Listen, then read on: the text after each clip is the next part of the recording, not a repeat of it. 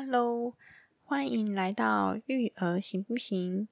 我是陪伴你在育儿道路上成长的花妈。这里是利用十分钟的时间帮你补充育儿能量。如果你喜欢这种干货满满的节目，记得要去订阅，才不会错过最新通知哦。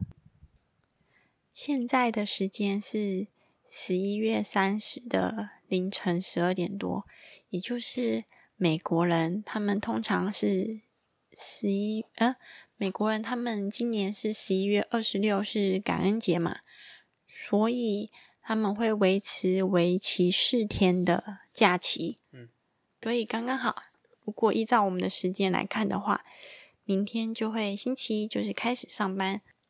感恩节在美国和加拿大是法定节日，但两个国家的感恩节日期不一样。美国的感恩节在十一月最后一个星期四，这个节日对他们来说很重要。即使是远在他乡的家人，都会在感恩节前赶回家和家人聚一聚，一起吃火鸡大餐。这样子听起来就有点像是台湾。人过年除夕围炉吃年夜饭的感觉。这集我们来聊聊感恩节的由来。如果单纯以字面上来看，感觉是个很温馨的故事；但如果从历史的角度切入呢，却是个血腥大屠杀。我们直接进入主题吧，Let's go。第一个呢，我们来说说。口耳相传的美好的版本。相传呢，感恩节起源于马赛诸塞的早期移民。这些移民在英国本土那时候被称为清教徒，因为不堪忍受英国国内宗教的迫害。你不要只拔脚趾头啦！你知道这录音进去吗？所以他们决定脱离英国教会。卡掉。一六二零年九月六号，这些清教徒搭着一艘名为“什么什么”的船，五月花。对，五月花的船在大西洋上漂泊了六十五天。嗯，前去他们的新大陆嘛。对，嗯，而且原本有一百零二位清教徒，他们在船上忍受疲劳、饥饿还有寒冷，最后只有五十位移民。你不要只摸脚趾头啦！最后只有五十位移民活下来，并到达北美殖民地的普利茅斯。当地心地善良的印第安人看到这些饥饿的清教徒，拿出了为了储藏过冬的玉米和土豆给他们吃。春天的时候，教他们种植玉米和南瓜，饲养火鸡。在印第安人的帮助下，清教徒得以在当地定居下来。最后，清教徒和印第安人建立了亲密的友谊。按照清教徒的传统宗教习俗，为了感谢上帝和印第安人的真诚帮助，在隔年一六二一年的十一月下旬的星期四，庆祝美国历史上第一个感恩节。他们举行了丰盛的感恩会，款待印第安人。印第安人也带着各种丰盛的食物赴宴，一起唱歌跳舞。这就是温馨的感恩节由来。所以，花爸，你常常听过这个版本吗？还是你是第一次知道这个版本？嗯，我是第一次知道感恩节由来，但我印象好像国国中的英文课好像有教过。只是你忘记了，嗯，你要帮我 summarize 这样子。对，那你说说看，如果你历史角度切入的呢？嗯，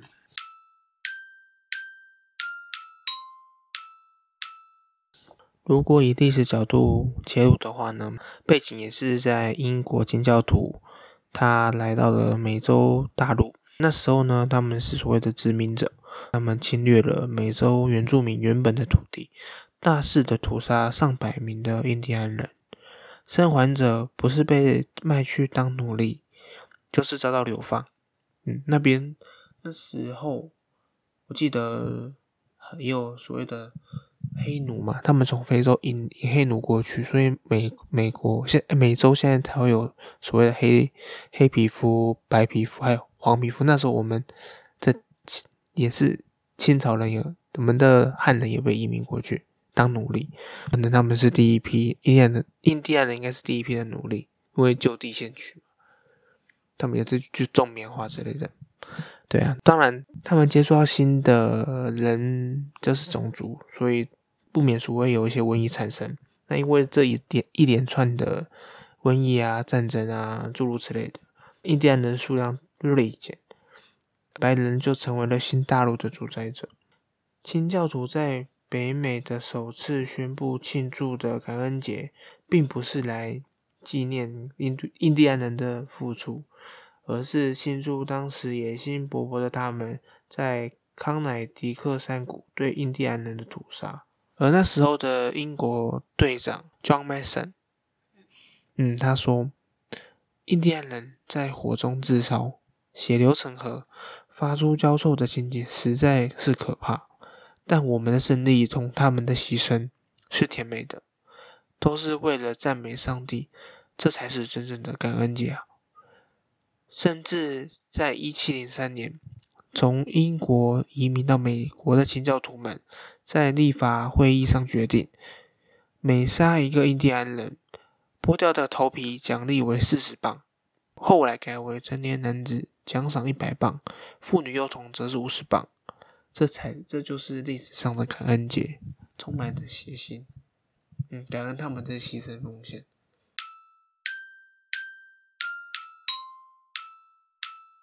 那现在。美国的感恩节就像万圣节啊，或圣诞节一样，就是大家一同欢庆的节日嘛。嗯哼。如果我们回归到我们个人的身上的话，其实我最近看了一本书，是叫是蔡康永的关于情商的书。嗯哼。情商就是心情的情，然后商数的商。它里面其中有一篇就有讲到。其实很多事情，甚至是情绪，不应该有正反面之分，应该要去思考它带给我们什么意义。嗯就像他书上举例的，细菌，我们通常都会觉得它是不好的，尤其是新冠肺炎的疫情的发生，所以有很多灭菌水、超电水，什么就是为了来杀菌作用。就感觉细菌好像很是很不好的样子，但是如果以另一个角度来看，细菌也有好的细菌，这么说吧，对，也有好的细菌，就像是胎儿在妈妈的肚子里，嗯，以自然产的方式出生的宝宝，嗯，他的抵抗力会比剖腹产的宝宝来的强，因为他经过了妈妈的产道。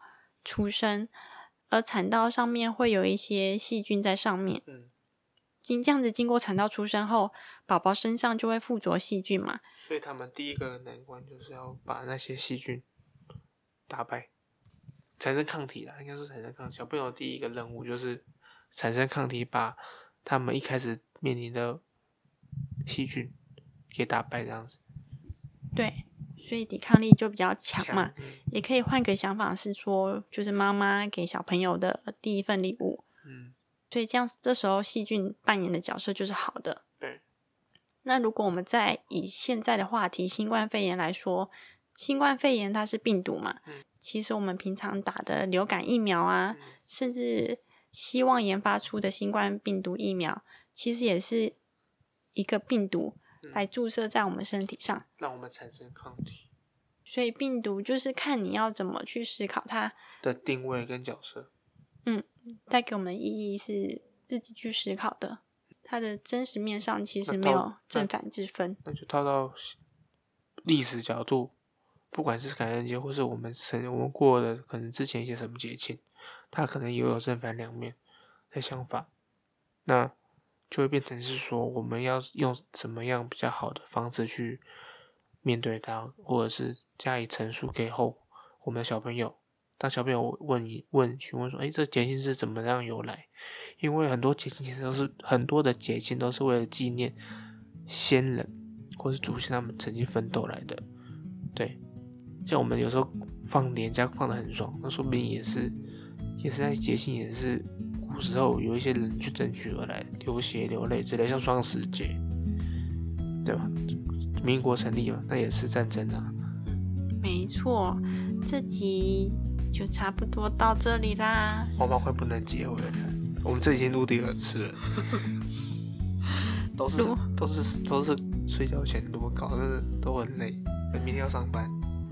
如果你在收听节目中一直听到咔咔的声音，就是花爸在抠他的脚趾甲。